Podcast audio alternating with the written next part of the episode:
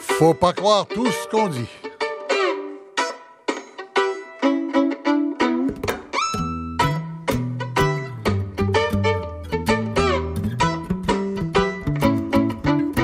Bonjour, euh, ici Michel Lacombe. Bon, bon printemps à tout le monde. J'espère que même si vous êtes dehors, vous avez une radio avec vous pour écouter euh, cette émission. On va parler de la course euh, à la chefferie du Parti québécois. Le Parti québécois qui veut élire à l'automne. Euh, on saura les détails d'ici quelques jours. Hein, à la fin du mois de mai, on nous a dit la conférence des présidents du Parti québécois va prendre des décisions sur les conditions d'entrée dans la course et les conditions d'élection. Alors, ce sera donc un neuvième chef du Parti québécois. René Lévesque, Pierre-Marc Johnson, Jacques Parizeau et Lucien Bouchard, suivi de Bernard Landry, André Boitler, Pauline Marois et Pierre-Carl Pellado. Euh, bon, qu'est-ce qui se passe par la suite? Euh, le PQ fait une consommation effrénée de chefs. Euh, il y en a beaucoup parmi ceux-là qui n'ont pas duré très longtemps. Alors, je vais vous présenter notre table ronde d'invités. Et puis, on va essayer de comprendre s'il y a ce qu'il faut pour faire une campagne qui aidera le PQ à revenir un peu dans le combat électoral euh, de façon plus efficace. Et euh, qu'est-ce que ça promet pour l'avenir? Alors, avec nous, Madame Louise Baudouin, d'abord l'ancienne députée de, de, Rosemont, entre autres, mais de quelques autres comtés, surtout euh, les, affaires, les affaires étrangères du Québec, les relations internationales, euh, déléguée générale à Paris, etc. Louise Baudouin, bonjour. Bonjour. Louise Baudouin qui avait fait quelques remarques euh, bien senti pendant la dernière course à la chefferie. Sur certains candidats, dont un qui revient maintenant.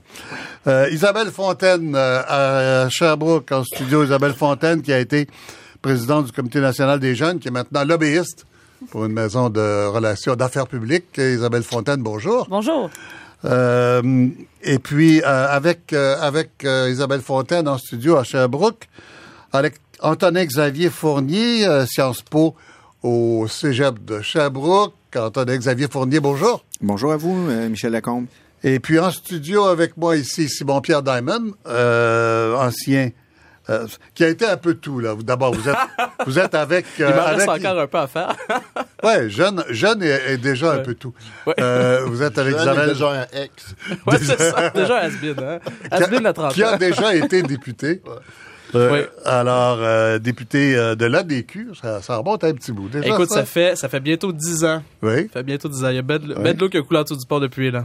Et puis, qui a été aussi candidat libéral. Ouais. Ça, vous allez être candidat du PQ quand à la prochaine élection? Écoute, le prix à payer pour changer de parti est tellement fort que ah je oui? pense que je vais le faire juste une fois. Tu sais. Bon, Après la défunte ADQ, je suis allé au Parti libéral, puis je pense que c'est resté. Et euh, ben, je signale que vous êtes aussi dans la même maison d'affaires oui. publiques qu'Isabelle euh, Fontaine, euh, Ryan Affaires publiques. Et bon, puis, bonjour, chers collègues. Avec, avec nous en studio également, euh, notre sociologue Joseph Yvon-Thériault de l'UCAM. Joseph Yvon, bonjour. Bonjour. Bonjour. Alors, j'ai envie de lancer un débat tout de suite d'entrée de jeu. Est-ce que avec Jean-François Lisée, Alexandre Cloutier, Véronique Yvon et euh, nous dit-on, selon toute vraisemblance, Martine Ouellet d'ici quelques jours, le Parti québécois a ce qu'il faut pour faire une campagne qui va lever, qui va soulever les questions essentielles, trouver quelques solutions et se rendre de façon efficace au moins à la prochaine élection, sinon au prochain référendum. Euh, qui veut ouvrir le bal? Euh, Isabelle Fontaine, tiens, allez-y donc. En tout cas, on, on, pourra dire que les questions euh, occultées par euh, par la candidature de Pierre-Carl Pelado la dernière fois pourront être euh, être abordées de front cette fois-ci. C'est quoi on... ça, les questions occultées par la candidature de Pierre-Carl Pelado? Ben, je sais pas si vous vous rappelez, Michel, mais à ce micro même, au lendemain de l'élection de Pierre-Carl Pelado, moi, je je disais que il y avait le, le, PQ devait choisir entre se positionner sur l'axe gauche-droite et prendre acte du fait que l'indépendance n'est pas pour demain, ou encore y aller all-in sur l'indépendance avec Pierre-Carl Pelado, puis que les militants avaient fait un choix clair, Oui. c'était celui-là. Oui. Tu sais, mais la, la grandeur de la personnalité de Pierre-Carl Pelado permettait ce choix-là. Là, je ne pense pas que dans les candidats qu'on a maintenant, on peut euh, raisonnablement penser que all-in sur l'indépendance à court terme, c'est quelque chose de plausible. Oui. Euh, ben, il y a au moins Martine Ouellette qui semble avoir l'intention de faire ça. Absolument, c'est Oui. son intention. Mais est-ce que Martine Ouellette aura la capacité de rassembler les gens, les, les militants d'abord, puis les Québécois Mais, après? mais on va avoir l'occasion de parler euh, dans cette émission sûrement du fameux débat référendaire, puisque c'est celui-là qui est, qui est toujours l'entrave, si on veut, euh, pour le PQ. Euh, pour le reste, euh, est-ce qu'il y a le personnel politique qu'il faut pour intéresser la population? C'est ça, moi, ma question. Ben, difficilement, euh, Michel, moi, Ah, je Valérie pense. Fournier, euh, euh, plus difficilement. Difficilement. que- oui, difficilement. Puis je m'explique, Michel. Euh, on a pensé, euh, quand on a vu Pierre-Carl Pelado démissionner avec surprise, on a pensé que Jean-Martin Hossan allait peut-être se présenter à la course à la chefferie et finalement, il a décliné. Moi, je suis, euh, je comprends les raisons de M. Hossan, mais je pense que le PQ a perdu là euh, une excellente candidature qui aurait permis aux candidats actuels de se révéler davantage. Vous savez, euh, Alexandre Cloutier, euh, aussi jeune soit-il, et euh, Madame Yvon, avec beaucoup d'empathie, soit-il, n'ont pas démontré à l'occasion de la dernière course à la chefferie, bon, Madame Yvon n'y était pas, mais Monsieur Cloutier y était, n'ont pas montré de très, très grande habileté à convaincre et à rentrer dans les débats de fond que s'apprête à faire le Parti québécois. Je pense que ces gens-là, s'ils avaient, s'ils avaient été avec un Jean-Martin Hossan, auraient pu se révéler davantage qu'ils vont ne le faire Alors, il manque quelqu'un, quoi. Il manque quelqu'un, Il exactement. manque quelqu'un. Yvon Thériault, qu'est-ce que vous en pensez? Euh, oui, je pense que c'est vrai qu'il manque. euh, Ah oui, euh, vous aussi. ouais, je pense qu'il manque quelqu'un euh, pour une position euh, plus franche euh, vis-à-vis la question de la de la souveraineté du référendum. Et, je pense qu'il manquerait quelqu'un de l'autre côté aussi pour une position plus détachée de ces questions-là, dans le sens que euh, il me semble que les, les- les candidatures actuellement, à l'exception de la jeunesse, là, c'est des candidatures qui se ressemblent, qui se ressemblent sur l'acte progressiste et qui se ressemblent sur l'acte du débat de sur la question du référendum et de l'indépendance en disant on va on va rester euh, on, on- va rester c'est le maître mot sera l'indépendance, mais on va mettre ça sur le boisseau pour quelque temps. Les autres, ne, euh, Yvon et Cloutier ne nous disent pas pour combien de temps, puis euh, Lisée nous dit pour combien de temps, mais il n'y a pas vraiment une grande distinction, alors que la grande, le grand débat, à savoir qu'est-ce qu'on fait avec l'article 1, Oui. est-ce qu'on l'abandonne pour quelque temps? Et que ça ne devient qu'un horizon, mais que qu'on qu'on fait une, une problématique plus nationaliste euh, au, au sein du Parti québécois sans viser l'indépendance dans, dans le court ou le moyen terme. Qui est- je pense que c'est ça la question, c'est ce qui a fait que des gens du PQ ont, ont, ont quitté le PQ pour aller soit à droite euh, euh, à, à- euh, à la CAQ, soit à gauche euh, à, à Québec solidaire. Mais cette question-là, elle n'est elle, n'est pas elle n'est pas débattue, et elle, elle devra l'être à un moment donné. Oui, Louise Baudouin, oui. Oui, ben je pense en effet qu'il y a toute euh, la question identitaire qui devra être euh, traitée euh, d'une manière ou de l'autre. Et qu'on on peut pas y échapper là. Il y a la question de la souveraineté, de l'indépendance, qui peut être pour certains nationalistes la conclusion par rapport justement à la vaste et problématique identitaire. Mais euh, on peut pas échapper à ça là. C'est, c'est, c'est impensable. Alors euh, gauche-droite, euh, je veux bien, mais il y a le substrat de tout ça euh, qui est euh, nous sommes un peuple, nous sommes une nation, euh, tous ensemble et puis sans distinction. bon, mais euh, ça a des conséquences, la mémoire, l'histoire, la culture, la langue. Et Mais, mais qu'est-ce qui manque à cet égard-là, là, dans, dans ce qu'on a sous les yeux, là, dans ce qu'on se prépare à vivre? Euh, ben, ce qu'on a sous les yeux, je pense que Jean-François Lisée, quand même, qui donne le ton, là. hein. Je pense qu'il faut reconnaître que son entrée, remarquée dans la campagne, euh, il a donné le ton, là, depuis une semaine, depuis, euh, bon, depuis qu'il s'est déclaré. Et, et il, il a une réflexion là-dessus. Moi, ce qu'il me tarde d'entendre, ce sont en effet les réflexions et la vision euh, de tous les candidats par rapport, bien sûr, à l'indépendance. Je peux pas croire qu'ils peuvent pas nous dire pourquoi ils sont indé- indépendantistes. Là, il faut Ben, pas attendre ben. juste six mois avant l'élection. Là, il faut Mhm. nous le dire là maintenant. On verra avec l'institut puis tout ce qui pourra euh, être d'argumentaire bon nouveau et récent et moderne, mais il y a quand même, j'imagine, chacun sa à sa réflexion par rapport au pourquoi de l'indépendance. Mais on prend ça pour acquis quand même. On prend ça pour acquis quand même là de la part d'un candidat à chefferie du Oui, mais j'ai pas entendu. Il doit être indépendantiste. Pourquoi, pourquoi, mais j'ai pas entendu la réponse. Leur réponse. d'accord, d'accord. Simon-Pierre Diamond, est-ce que les, libéraux euh, aiment ce qu'ils voient ou si ça les inquiète pour 2018? Écoute, personnellement, pour le moment, ça fait leur affaire. C'est une opposition qui est plus faible. Mais mais faut pas prendre ça pour euh, pour acquis pour l'avenir. La réalité, c'est que les Québécois vont apprendre à découvrir un nouveau chef à peu près à deux ans de l'élection, peut-être même un peu moins, un an et demi. Alors, dans tous les cas, ils vont apprendre ça pendant l'été? Oui, ben un peu en septembre. un nouveau chef, c'est-à-dire tu le connais pas. Les, Québécois ont pas de perception sur cet individu-là mm. parce que bon, ils l'ont vu une fois de temps en temps à télé, mais pas vraiment plus. Mm. La course à chefferie, moi, je pense pas que ça va intéresser tant ça le commun des mortels. C'est une affaire d'initié.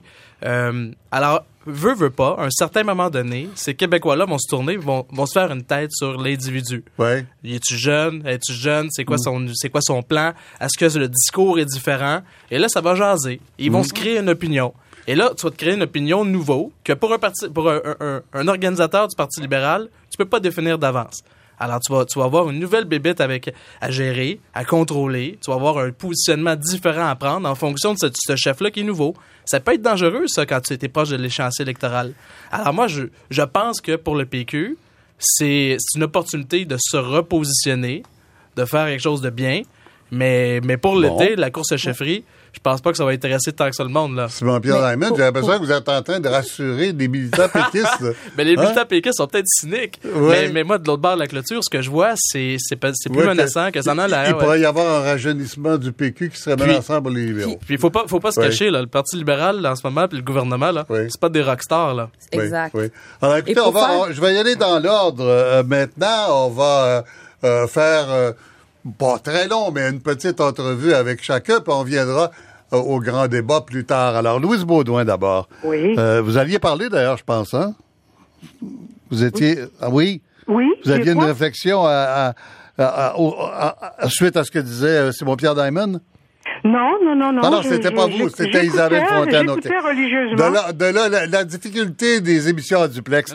bon, mais alors, écoutez, je, vais y aller direct avec vous, Louise Baudouin. Oui. La dernière fois, vous avez eu quelques accrochages très durs avec Jean-François Lisée, que vous citez d'entrée de jeu maintenant dans cette course. Euh, est-ce que vous avez un meilleur rapport avec lui maintenant qu'à la dernière élection? Pas du tout. On s'est jamais reparlé depuis la dernière campagne, euh, quand il a quitté euh, la campagne à la chefferie la dernière fois. Non, non, c'est une amitié brisée. Euh, bon, euh, je, moi, je, ce que j'ai tout simplement dit à l'époque, vous avez raison, qu'il était cuit à partir du moment où vous avez dit, il est fini au PQ. C'est ça. J'ai dit il est cuit parce qu'il a dit que Pierre-Carl Pellado était une bombe à retardement. Rappelez-vous. Et Pierre-Carl Pellado. Ben, il avait raison. Ben, elle a sauté. Raison, mais c'est sûr, oui. Pas pour les raisons qu'il avait dit, mais elle a sauté la bombe. Oui, mais elle n'a pas sauté là où personne ne l'imaginait. Soyons quand même de bon compte. C'est pas arrivé comme ça. Et là, Jean-François a fait comme un, un meilleur culpa. Vous avez vu sur son blog quand Pierre Carl a quitté en mhm. disant ben je m'étais trompé et puis il a été formidable et puis etc. Bon, alors euh, cette réconciliation avec Pierre Carl, mais à l'époque c'est ce que j'ai dit pendant la mhm. campagne, c'était évident que Pierre Carl était pour gagner pour les raisons qu'a expliqué tantôt euh, Madame Fontaine, Isabelle. Bon ben euh, maintenant c'est autre chose, c'est une nouvelle, le jeu est ouvert, je pense. Mhm.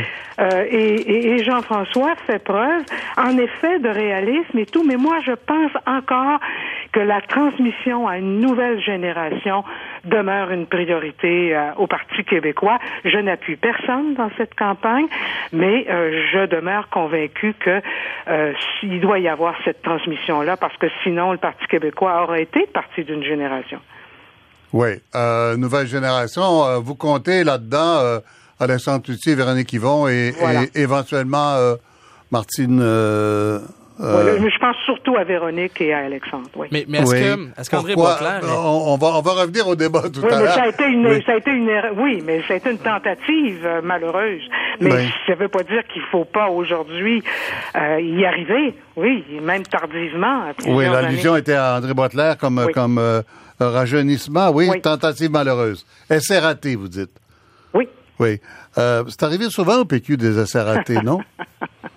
Il y a même à un moment donné, je, je rappelle que Pierre Serré, qui était candidat la dernière fois, euh, a dit que quand il est allé vous voir en 2014, je pense, Oui. pour vous dire, euh, Louise, euh, Madame Marois me demande si ça me tenterait pas de me présenter, je pense que je vais y aller.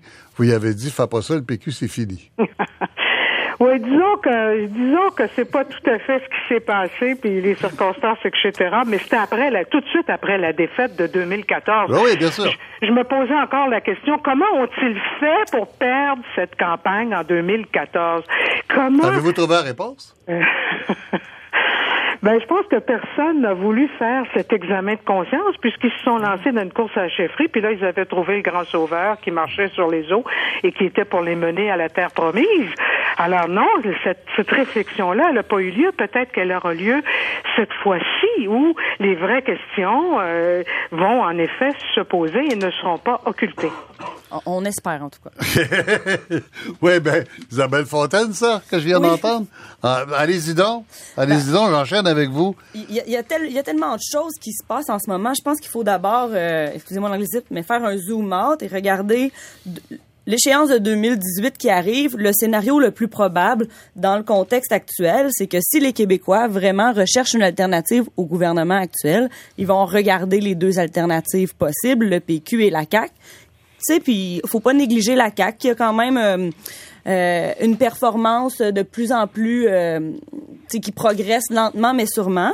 Et, et ils vont Ah, faire comme ils ont jamais fait en oublier que la 2015. DQ a déjà été l'opposition officielle à Québec. Ça, Absolument, n'est-ce pas, Simon Bière? Alors, je l'ai Euh, pas oublié. et, do- et donc, dans ce contexte-là, les- ça pourra être le, résultat de l'élection en 2018 va être peut être tout à fait aussi inattendu que celui de la fédérale en 2015. Est-ce que le PQ, Ah oui? le- le- puis on est dans la, quadra- dans la quadrature du cercle, du cercle pour le PQ, comment il devient et il demeure l'alternative aux libéraux pour la population, Ben. tout en essayant de maintenir le fait que le PQ, c'est encore et toujours une coalition de gens de tout horizon, dont la seule chose qui les rassemble, c'est l'indépendance, tu sais. Ouais, Donc, c'est c'est si pour on ça que c'est pas facile à faire. Hein? Euh, en fait, c'est quasi impossible. Soit on choisit de ne plus être une coalition et de devenir une alternative au gouvernement. Et là, oui, on risque de perdre des gens Mm. à l'intérieur du parti qui partageront pas les propositions de bon gouvernement que le PQ va faire. Bon, alors, Soit on demeure une Posons la coalition. question de façon très claire. C'est c'est ça que Jean-François Lisée propose.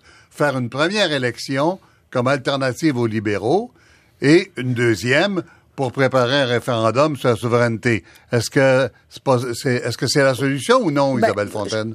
En fait, euh, je dirais que Véronique Yvon propose un peu la même chose. Elle met pas d'échéance, mais elle dit qu'il faut se remettre en marche, faire des actions pour recommencer à parler d'indépendance. Tout ça est bien, mais est-ce que ça réglera la- le problème que les Québécois ne font pas leur choix politique en fonction de leur opinion sur la question nationale? Je, je- je suis pessimiste de nature, puis je pense que non. Oui. Euh, je pense on va écouter Jean-François Lisée euh, euh, un, petit extrait de, ses déclarations de la semaine avant de, poursuivre cette discussion. L'article 1 du, Parti québécois a été modifié par chaque chef pour l'adapter à la conjoncture. Et Jacques Parizeau, la- la première fois qu'il était chef, il n'a pas proposé de faire l'indépendance dans le premier mandat. Non, il n'était pas prêt. L'opinion n'était pas prête. Ben, moi, je m'inspire de Jacques Parizeau, je m'inspire de René Lévesque. Alors moi, je dis, de toute façon, d'ici 24 mois, on n'est pas prêt à proposer un projet complet pour l'indépendance et l'opinion publique n'est pas prête à l'accueillir. Donc, aussi bien dire tout de suite, en 2018, il n'y aura pas de promesse de tenir un référendum, il n'y aura pas de démarche gouvernementale indépendantiste si le Parti québécois est élu. Ça va être projet de gouvernement contre projet de gouvernement.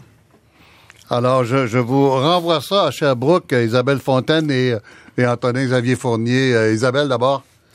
Ben moi, en fait, la seule chose que, que j'ai à dire là-dessus, c'est que ça m'apparaît de... Supposons que le contexte politique change d'une façon drastique et que, et que, et que l'opportunité se présente.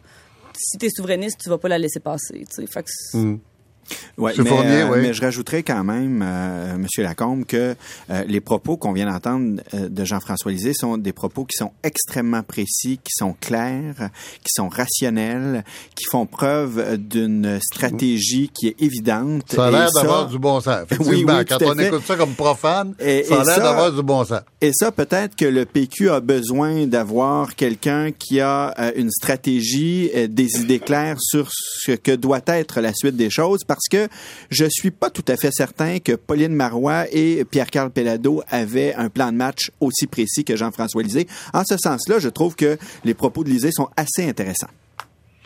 Euh, mais est-ce que ça peut... euh, est-ce que c'est motivant pour les électeurs? Est-ce que les, les membres du Parti québécois qui vont voter au scrutin universel des membres, là, euh, Oui. c'est, ce qu'on, c'est ça à quoi on s'attend? C'est quoi? C'est une quinzaine de mille personnes, vingt mille personnes qui vont voter autour de ça? Écoutez, moi, je pense que c'est assez motivant dans la mesure où le PQ est assez moribond à l'heure actuelle. Ce qu'il faut laisser planer aux militants, c'est la possibilité d'une reconquête du pouvoir pour l'instant, puisque de toute façon, les Québécois sont pas prêts à faire un référendum. Si on pose la question euh, dans l'opinion publique actuellement, là, il y a pas plus de 25 ou 30% des gens, et encore, qui souhaitent un référendum sur l'indépendance du Québec. Donc, un chef aura euh, évidemment tout le loisir de se positionner auprès des militants comme auprès de la population en générale comme un chef qui est capable de reconquérir le pouvoir. Et en ce sens-là, les propos de Lisée sont assez habiles de mon point de vue. Joseph Yvon Thériault là-dessus? Moi, je, je, je le pense aussi. hein. Je pense que euh, Jean-François Lisée, il fait le portrait le plus le plus réalisme de la situation. Il fait, il a une, une stratégie claire euh, et je, je, je, je ne suis pas certain que c'est le bon porteur de ce projet-là parce que effectivement, euh, il est très célébral dans l'analyse qu'il fait. hein. il est presque un politicologue qui nous analyse cette situation. Puis, Ouais, ouais, ouais, ouais. hein, on, on, a- on arrive là, mais Il y a un petit euh, côté, oui. Hein? Hein, il y a un côté, mais, mais, mais politiquement, est-ce que est-ce qu'il a le- le- la force d'aller chercher Je dirais par ailleurs hein, que il faut, euh, si on prend le grand portrait du Parti québécois et, et des forces nationalistes au Québec, hein, il faut Ouais. pas oublier que depuis 1995, ce parti chute dans les sondages et, avec quelques petites variations là, et, donc il y a une grande crise de la de la de la souveraineté euh, que qui doit être euh, discutée, hein, qui a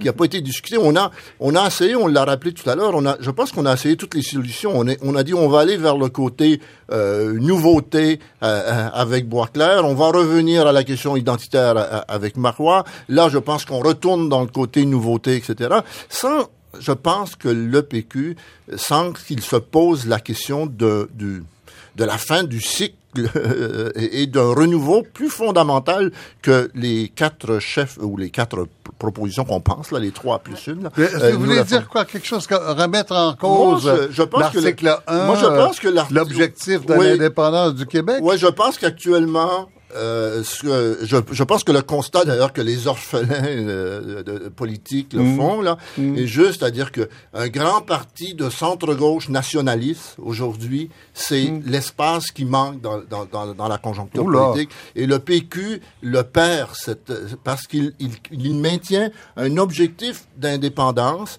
Euh, et d'indépendance réelle, là, qui n'est Ouais. pas une indépendance. Ouais, mais- attendez un peu, là. Mais, un mais, là. mais ça, je sais que le PQ le fera pas, mais, Oui. mais tant que le PQ le fera C'est pas, en dehors de la théologie péquiste. oui, ça. mais tant que le PQ le fera pas, euh, ce qu'on note dans, dans, dans la vie politique québécoise actuellement, c'est une paralysie. Hein, C'est-à-dire que Oui, oui, bien depuis, euh, depuis, On peut, on peut le voir comme ça, mais, ben, depuis Louise 7-8 Baudouin, ans, il n'y a rien qui Oui. bouge. Baudouin, c'est c'est impossible de Oui, parler comme ça oui, au je- PQ, je, non? vais intervenir là-dessus, c'est intéressant, c'est très intéressant. Oublions pas que quand François Legault a quitté le Parti québécois, moi j'étais assise à côté de lui en chambre, là, parce qu'on était dans l'opposition, et donc on était voisins de bureau, alors on se parlait beaucoup. Son analyse sur papier, c'est-à-dire celle que vient de faire euh, Joseph Yvon, quelque part, euh, euh, il était juste, c'est-à-dire que François a dit à ce moment-là, ben non, l'indépendance, euh, bon, pas de manière prévisible dans une génération, quelque chose comme ça. Alors je quitte le Parti québécois parce que jamais il acceptera ça et je vais fonder donc euh, ce qui est devenu la CAQ avec l'ADQ. C'est vrai que c'est de centre droit et ce que dit Joseph, c'est de centre gauche, un parti nationaliste de centre gauche aurait un espace euh, dans le spectre politique actuel. Oui, mais je pense qu'il faut pas oublier qu'il y a quand même, mettons ça à 30% euh, bon, le 41, là, il n'est pas le noyau dur Ouais. euh, de l'indépendance. Mais il y a 30 quand même un- de quoi? De, de, de, de séparatistes, là? Oui, ben, Oui, oui. d'indépendantistes. Ouais, d'indépendantistes qui vont toujours Oui. voter Parce pour un parti séparatiste, nationaliste. Michel, c'est- c'est méprisant un petit peu, là. Ah bon, d'accord. Mais j'essayais de trouver un mot encore plus clair que indépendantiste. Mais, indépendantiste, moi, ça me va, si tout le monde trouve ça Bon. clair. Alors, de 30 alors, pourquoi il lâche, il, il peut pas, en effet, c'est pas juste la théologie, c'est cette réalité-là Mm. de, de, de 30 environ. Bon. Mm. Alors, c'est de réconcilier, en effet, comme le disait Isabelle, la quadrature du cercle, une Oui, parce qu'avec 30% on va pas à un référendum. Puis même non, 30 on va pas à un référendum puis on n'est pas majoritaire. Mais c'est un, c'est, c'est incontournable, malgré tout. C'est plus Ouais. que la CAQ à l'heure actuelle. Donc, Mais- c'est insoluble, euh, Louise Baudouin. À C'est moins, insoluble. à moins d'aller vers la proportionnelle. Ouais, ben, Et là, ça, obligerait des coalitions. Oui. Oui. Mais Michel Lacombe, On pas là.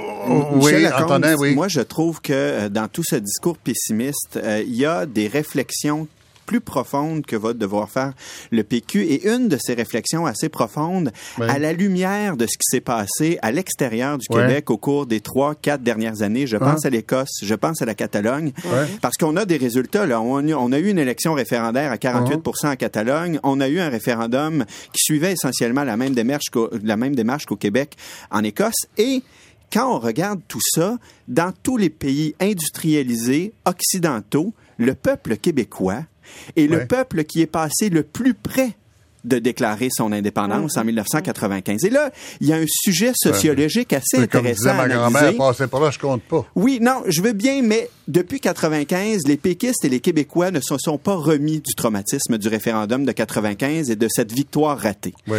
Et il va peut-être falloir qu'au PQ, on commence à avoir un discours qui est plus proactif, qui est plus positif, Mmh. et on va devoir peut-être commencer à voir 1995, non pas comme la fin, mais comme le début de quelque chose, si Oh. on est au PQ. hein. Et euh, le début Ouais. de quelque chose, ça veut peut-être dire que les Québécois ont été parmi toutes les nations riches dans le monde, celle qui a été le plus proche de déclarer son indépendance, c'est quand même pas banal et que je, et que je sache, en Écosse et en Catalogne, on est loin d'avoir lancé la serviette, alors qu'ici, on se morfond et on, on a vraiment l'impression qu'on veut avancer absolument nulle part. Je pense que le PQ est mûr et j'espère que les candidats vont l'incarner. Je pense que le, le PQ est mûr pour lancer un message qui est plus positif, qui est plus proactif et qui est plus optimiste pour la prochaine génération. Parce que, Michel, si on n'a pas de discours optimiste, Mais jamais on oui, réussira optimiste- à rallier les gens. Est-ce que optimiste veut dire moins que indépendantiste? Ouais. Là, euh, C'est ça le problème. Oui, mais ça, ça, je dirais qu'il y a une autre raison sociologique assez profonde, c'est que historiquement, euh, les nationalistes ne regroupaient pas seulement les indépendantistes, mais aussi Oui. les gens qui croyaient Oui, que oui. le Québec pouvait être une nation à l'intérieur du Canada. Or, Voilà. Uh-huh. les fédéralistes, ils ont compris depuis le référendum de 95, Michel, qu'il ne fallait surtout pas euh, allumer les braises ardentes du nationalisme québécois, et ils ont arrêté la confrontation. Hein. On est loin de, de l'époque de 90 et de Mais les 92. souverainistes là. aussi ont laissé tomber cette frange de la population nationaliste qui n'est pas à fait. indépendantiste. Absolument. Tout à fait. Ouais. Alors, Simon-Pierre Diamond, qu'est-ce que qu'est-ce qu'on fait avec ces nationalistes libéraux? Je pense là, que le moi, c'est moi nationaliste... qui dis libéraux. Hein. Libéraux. Je veux pas, je veux pas choquer euh, aucun de vous quatre. C'est moi qui ai dit libéraux. Mais si on, si on J'aurais y pu va... dire CAC ou euh, euh, etc. Le, Ouais. le nationaliste au Québec, ça fait un bout de temps qui, qui est pas mal convaincu que le PQ est pas sur une trajectoire de faire un autre référendum. Hmm. C'est-à-dire tous les chefs du PQ, qu'on parte des conditions gagnantes Vous êtes jusqu'à... en train de dire, on baisse le ton un petit peu. Train- entre nous en confidence. entre nous en confidence, vous êtes en train de dire aux péquistes que vous Personne savez, vous savez qu'ils n'iront pas à un référendum tout de suite. Mais oui, Alors pourquoi vos chefs font semblant que Ben, que c'est payant, qu'ils y vont le même payant. matin? C'est payant. À toutes les fois qu'un chef du PQ est arrivé, après une course à chefferie pour dire qu'il va faire un référendum le plus rapidement possible, il y a toujours une belle, une belle excuse. Les conditions gagnantes, l'assurance morale de gagner, la gouvernance souverainiste. Alors, il y a toujours eu une raison d'attendre. Et puis là, on s'attend toujours à une raison d'attendre. Donc, chez les libéraux, Chez les un parti québécois qui, Mais pas tout qui le monde. dirait... Pas tout non, le monde. mais un parti Moi, québécois... mon opinion. un parti québécois qui dirait l'indépendance, on va attendre que ça aille mieux pour le proposer.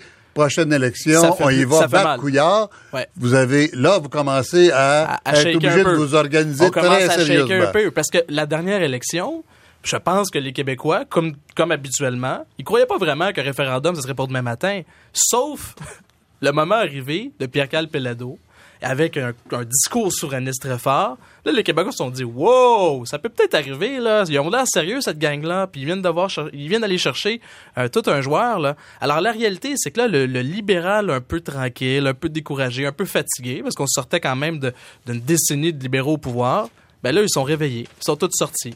Et c'est- c'est c'est mon analyse là, dans l'élection, Ouais, ouais, c'est qu'on a réveillé, on a réveillé le bois qui dormait là. Alors là, la réalité, c'est que demain matin, si l'idée de Jean-François Lisée est, est- est appliquée, c'est-à-dire les Québécois là, ils, ils ont la conviction Les aurait pas libéraux de- perdent en 2018. ben, du moins, il faut que, il faut que, ils peuvent plus brandir la menace du référendum pour aller chercher un électorat puissant.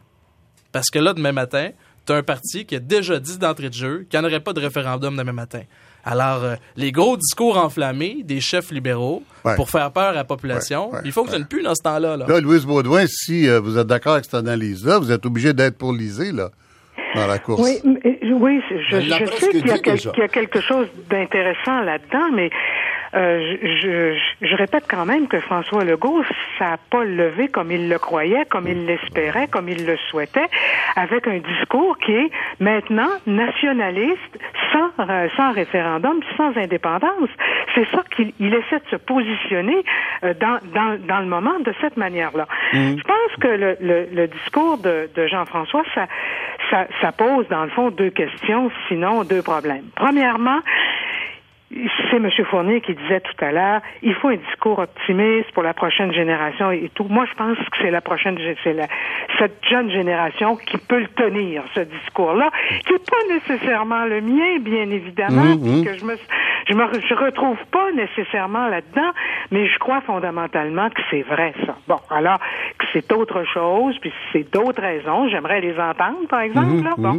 Et une autre On va, on va vous le faire entendre. On va écouter Alexandre Cloutier dans, dans quelques secondes, là, quand Bon. vous aurez terminé cette réflexion-là, Louise Alors, et, et, et deuxièmement, c'est aussi le peut-être. C'est-à-dire que s'il arrive quelque chose pendant ces années-là, là, leur dire non puis verrouiller. Monsieur Lévesque a fait ça en 81, souvenez-vous. Ouais. Mais parce qu'on venait d'en tenir un référendum en 80 puis qu'on l'avait per- perdu à 40 Ouais. Alors là, la situation, la dynamique est différente. Est-ce qu'il peut arriver quelque chose avec le gouvernement libéral de M. Trudeau sur les questions, par exemple, de multiculturalisme Ouais. et de dérive multiculturaliste, et, ben, et, et qui ferait en sorte que euh, le, le PQ pourrait euh, rebondir euh, sur la question de l'indépendance. Mais Mm. Moi, c'est ça qui, me- qui, qui, qui- que je pose comme Parce que question. et pour, l'instant, pour l'instant, l'effet euh, Justin Trudeau n'a pas l'air de porter sur le multiculturalisme, plus Non, sur mais ça le peut sur- Michel, plus, plus sur le fait, politique. plus sur le fait que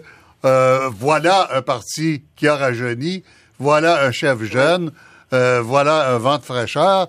Et euh, est-ce que est-ce qu'on peut avoir la même chose du côté du PQ J'ai envie de vous faire entendre cet extrait d'Alexandre Cloutier. Je suis réformateur, je l'ai dit d'emblée. Je suis là aussi pour réformer le Parti québécois. J'ai dit aujourd'hui que je voulais déposer une constitution pour le Québec. Euh, je voulais euh, inscrire, par exemple, le principe de la laïcité. Je voulais euh, revoir l'exercice, la façon pour le Parti québécois de faire des propositions pour notre exécutif national. J'ai un esprit réformateur, ça, va de soi. J'ai dit qu'on devait revoir nos institutions. Le, mode de scrutin, par exemple, qui est complètement archaïque, on doit le, rendre plus moderne. Le poste de lieutenant-gouverneur, c'est sûr que ça n'a pas de bon sens de tolérer ça au Québec. L'esprit de réforme, les mêmes valeurs que j'avais lors de la dernière course, elles sont encore là. C'est clair qu'à la prochaine élection, on ne pourra pas aller en élection sans dire aux Québécois si oui ou non il y aura une consultation populaire. Il faudra répondre à ça. Alors, moi, ce que je dis, c'est travaillons, retroussons-nous les manches pour définir notre projet d'indépendance. Et une fois que nous aurons notre projet et nous aurons défini les contours, bien ensuite, on discutera du moment de la consultation populaire. Oui, Isabelle Fontaine. Ben, tu sais, moi, je, je, je, je vais faire du chemin sur euh, le discours optimiste euh, que Louise amenait, amenait tout à l'heure. Tu sais, oui, je pense que ça prend un discours optimiste. Je pense qu'il y a une grande part de la victoire de Justin Trudeau qui repose sur cette capacité Ouais. d'avoir un discours optimiste et de l'ambition pour le. Canada. Est-ce la qu'Alexandre. Cloutier est là? Ben, Il dit qu'il l'a. il dit qu'il l'a, mais tu sais, à un moment donné, euh, le discours optimiste, il va- il va falloir qu'il dépasse un peu euh, le contour du PQ qui s'adresse justement aux orphelins, aux progressistes qui sont dans les mouvements sociaux pour l'école publique ou, dans, dans, les autres, pour les CPE, tout ça, à ceux qui trouvent que les orientations du gouvernement actuel répondent pas à leurs aspirations collectives et qui sont à l'extérieur du PQ. Il faut qu'on parle aux gens qui sont à l'extérieur du PQ pour qui l'indépendance n'est pas euh, nécessairement quelque chose qui est, obligatoire dans un horizon proche et qui ont qui ont d'autres aspirations mais qui ont envie qu'on progresse collectivement, tu sais. Puis à mon sens, la course qui se dessine devant nous, c'est un peu une course sur la façon davantage que sur le fond. Je suis pas sûre qu'il y a des grandes différences entre Véronique Yvon et Alexandre Cloutier du point de vue des idées, puis que s'ils se mettent à débattre ensemble, ils vont se rejoindre sur certains points. Mais si on regarde les deux lancements qu'il y a eu, celui de Véronique Yvon, avec euh, des gens, beaucoup de jeunes, des membres, des militants, des gens de l'extérieur. Elle semble, en tout cas, euh, ratisser un peu plus large que Alexandre, qui a lancé sa campagne avec des députés du Parti québécois et des représentants de l'establishment. Là, il faut, il faut se dire les vraies affaires. Oui, oui, il oui. faudra voir maintenant comment Alexandre Cloutier pourra continuer d'incarner de renouveau, alors que ce que Claude Villeneuve a appelé la machine à perdre du PQ a fait le choix d'Alexandre Cloutier. La machine à quoi? La machine à perdre. La machine à perdre. Oui. Ah bon? Mais Oui. Jean-François Lisée Oui. était là dans, si c'est ça, là, toute la machine à perdre. Jean-François était là depuis 94. Ah, alors- oui, oui, oui. C'est parce que c'est le plus vieux qui a le discours le plus jeune, là. Euh, il, il nous reste à entendre Véronique Yvon. Euh, Allons-y tout de suite. J'ai le sentiment qu'après la défaite, je dirais la, courte victoire de 2012, on est tombé au gouvernement, on s'est pas posé toutes les questions. Ensuite, on a eu 2014 et là, on est parti dans une course, mais M. Pellado, c'est sûr qu'il allait, allait gagner. On a quand même eu des bons débats. Mais euh, moi, j'ai le sentiment que le Parti québécois est à la croisée des chemins et euh, j'ai envie qu'on soit un Parti québécois euh, réinventé qui va tendre la main, qui va dire qu'il y a de la place chez nous pour les jeunes. C'est- encore pertinent, mais il faut redonner du sens au projet. Euh, Louise Baudouin, est-ce qu'il y a une différence entre Alexandre Cloutier et Véronique Yvon? Ben écoutez, c'est c'est intéressant là parce que je les écoutais tous les deux là, puis euh, c'est ça que moi je veux entendre, tu sais. Bon, alors euh, voilà, c'est c'est ça que je veux entendre. Mais vous y pouvez aura- pas voter pour les deux? Non, ben moi je vote pas. De toute façon, j'ai- je n'ai plus ma carte de membre depuis déjà un bon moment. Mais Ah, vous êtes encore fâché avec le PQ. non, je suis pas fâchée avec le PQ. Je suis dans le mouvement souverainiste. Bon, je me définis comme indépendantiste et puis euh, bon très largement, mais pas par- de façon partisane. Ça, c'est Bon. je suis plus capable. Bon, Alors, en- entre Véronique Yvon et Alexandre Cloutier, ben, quelle ça est la c'est là qu'on va différence? voir avec la campagne, pendant la campagne. Ça va être intéressant, c'est euh, d'écouter, d'entendre, puis de les voir débattre, justement, pour voir, pour comprendre, Je pour pense qu'on voit. Je pense qu'on voit déjà des, des, des distinctions Fontaine, claires. Mm. Alexandre Cloutier, il va d'emblée avec des propositions concrètes. Il a fait la même chose en- pendant la dernière course à la chefferie. Hier, il a lancé euh, des, des, des propositions claires pour les pour les nations autochtones. Bon, c'est un peu drôle de mettre la priorité sur les nations autochtones parce que ça a bien fonctionné pour Monsieur Trudeau, mais euh, alors que Véronique Cloutier, elle est davantage dans la façon dont on va dont on va construire les politiques publiques, comment on va concilier euh, les aspirations de chacun, euh, les souhaits. Donc c'est un peu pour ça que je dis que ça va être dans la façon, tu sais, d'un côté des idées arrêtées qu'on choisit ou pas ou qu'on rejette, et d'un autre côté plus davantage une façon de faire de la politique Ouais. différemment. Simon-Pierre Diamond, de, de l'extérieur, est-ce que vous voyez une différence? Ils sont très semblables, c'est vrai. C'est-à-dire, ces deux jeunes, euh, ils ont un parcours académique presque semblable. Ils ont quand même c'est- 10 ans de différence. Oui, oui, mais ils ont l'air tous les deux jeunes. Je veux Mm, dire, il y en a oui, qui ont des babyface jusqu'à 40 ans. Oui. dans tous les cas, ils incarnent tous les deux la jeunesse.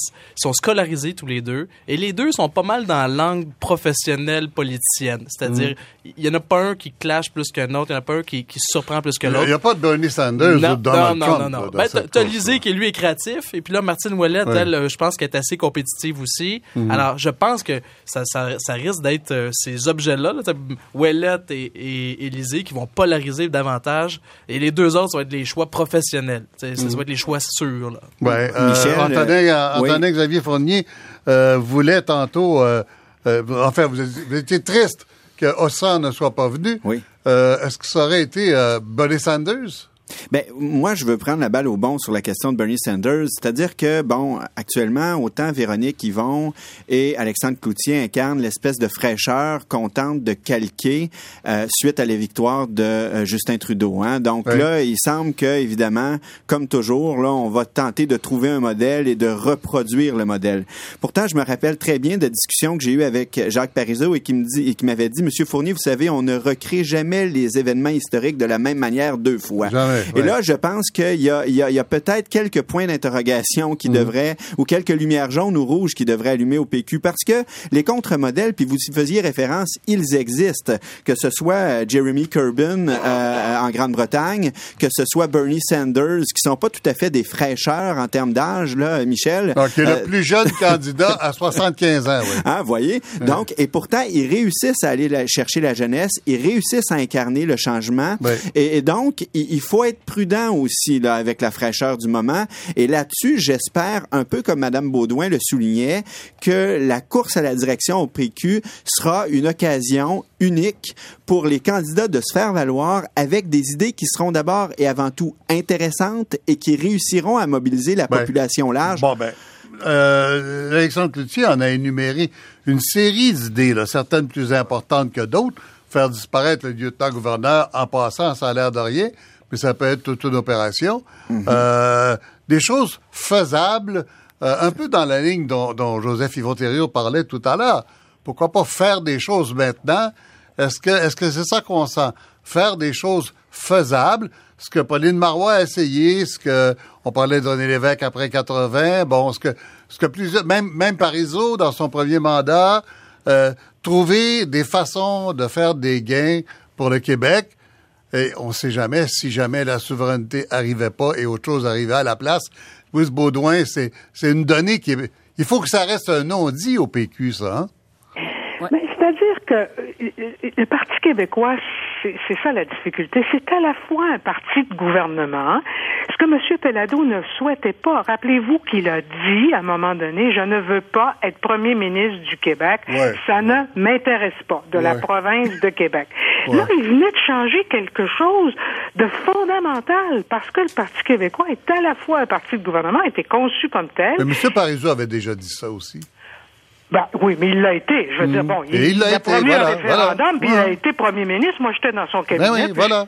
Ben oui. Alors, oui, mais c'est ça. Alors, ça voudrait dire à ce moment-là qu'on- qu'on- que tous les premiers ministres devraient dire, les, les futurs premiers ministres, les, les, les, les chefs du Parti québécois, on va faire un référendum euh, dans le premier mandat. Parce que si on veut Mm. pas gouverner le Québec, euh, bon, euh, Jean-François Lisée vient de dire le contraire. En effet, il y aura un vrai choix, mais c'est à la fois un parti de gouvernement et un parti, donc, qui souhaite euh, atteindre cet objectif d'indépendance. Et, et, et là, ben, en tout cas, il y aura un vrai choix parce que Martine Ouellette, si elle s'embarque, on, on sait que c'est probablement ce qu'elle va dire. Euh, bon, Jean-François est très clair, c'est vrai, ça, ça a beaucoup de, de, de qualité que la clarté. Puis les deux autres nous disent, dans le fond, peut-être, c'est ça que j'entends pour l'instant, il faut redonner du sens, il faut, il faut remobiliser, il faut, etc. Est-ce que six mois avant l'élection de 2018, euh, on sera en mesure, euh, je veux dire, de, de dire, on va être en mesure de dire oui ou non, il faudra dire oui ou non. Hum. Joseph Yvon Thériault, euh, c'est- on, est, on est là, là. La, la quadrature du cercle. Il me semble que dans ce qu'on a entendu d'Alexandre Cloutier, il nous dit on va essayer, comme d'autres, euh, j'ai fait une certaine énumération tout à l'heure, ça peut aller plus loin, faire les gains qu'on peut pour le Québec, et puis éventuellement aller à l'objectif, à l'article 1. Est-ce que vous entendez ça aussi? Oui, j'entends ça. Euh, par contre, je dirais que on pourrait imaginer que les gains ou ce euh, une action d'un gouvernement qui dit on peut faire ce qu'on peut là euh, ne doit pas uniquement viser à faire des gains vis-à-vis le fédéral, mais aussi à agir comme un parti qui euh, il y a des choses qu'on peut faire au Québec euh, sur la question de l'immigration, sur la question euh, des de la culture, hein, sur, Comme sur- décider euh, d'enseigner l'histoire à l'école. comme décider d'enseigner l'histoire à l'école, comme recréer des des, des, des, des, des politiques artistiques et des politiques euh, de, de Télé-Québec qui ont du sens, etc. Je veux dire, tout un ensemble de choses qui touchent la question nationale. Mais est-ce qu'au PQ, d'habitude, on dit pas Oh, ça, attention, là. Si les gens commencent à se sentir trop bien, c'est le syndrome de la Oui, loi mais 101. moi, ce que hein. je perçois Le dans- syndrome de la loi 101. Oui, je sais, c'est On a le- rassuré les gens, c'est pour ça qu'on a perdu les Oui, mais on, on, on va de, de, de- après avoir eu un échec sur la question euh, de la charte, on semble on semble retomber actuellement. Quand j'écoute Yvon et quand j'écoute Cloutier, on semble retomber dans le dans, dans le progressisme simplement. Oui. Et euh, je veux dire, euh, chez- chez- euh, il dit je suis un réformateur. Mm. Et tout ce qu'on dit, veut dire c'est un peu euh, dire c'est un, peu le style Trudeau en disant ben, on, est 2016, il faut arriver à s'ouvrir, etc. Et on est très peu précis quand on parle de la question euh, du, de, de ce qu'on fait de singularité, de, comme singularité au Québec, et, etc. Et, et c'est dans ce sens-là que je pense que Jean-François Lisée, euh, il, il a actuellement, euh, de façon très stratégique, euh, il, il ratisse plus large parce qu'il dit oui, moi je vais, je vais agir comme progressiste aussi, puis social-démocrate, mais euh, je vais porter de l'avant aussi certains grands dossiers qui vont ramener à- à- au PQ euh, la dimension nationale, la dimension identitaire, etc. Ce que je pense qu'actuellement, Yvon et, et, et Cloutier ont de, sont gênés un peu de, de, de, de Ouais. parler de ça. Et de façon générale, les, le, le, progress, le, le, le- le progressiste est, est- a un discours assez léger dans le sens qu'il est, il, euh, euh, il, il tend pas à, à donner une substance à ses arguments, à, à avoir une proposition, des propositions très concrètes en disant ben on va s'ouvrir aux autochtones. Ça veut dire quoi? Est-ce qu'on va Mm. on a est-ce qu'on a une proposition à leur faire? Euh, Mm. euh, On va s'ouvrir aux, aux groupes sociaux. On va on, on va on va réfléchir Mm. sur la solidarité. Mais il y aurait quelques grandes propositions qui devraient être débattues pour dire c'est dans ce sens-là qu'on va. Et je, Oui, oui, et, oui. et je le vois pas, moi. Je le vois que le discours est un peu, est- est- est un peu euh, euh, vide, mais en même temps, bloqué là-dessus. en même temps, ça Oui. marchait pour Isabelle, Trudeau. Isabelle Fontaine et Antonin Fournier euh, là-dessus. Absolument. Moi, je, je suis d'accord avec le fait que le PQ, à force d'essayer de vouloir faire l'indépendance demain, a un peu abandonné l'objectif ultime qui devrait d'être faire de faire progresser la nation québécoise vers plus de liberté, euh, plus de contrôle sur sa propre destinée. Peut-être que la meilleure façon de faire, ce serait de trouver quatre ou cinq éléments plus concrets qui permettraient aux Québécois de faire un pas en avant, mais pas de faire euh, toute la distance qui reste vers l'indépendance et que déjà euh, euh, ça, ça aiderait les Québécois à se réconcilier avec leur propre Le PQ est prêt à ça, vous pensez, Isabelle Fontaine? non. Ah ben voilà. An- an- Moi, je an- suis prête à ça. Antonin là-dessus?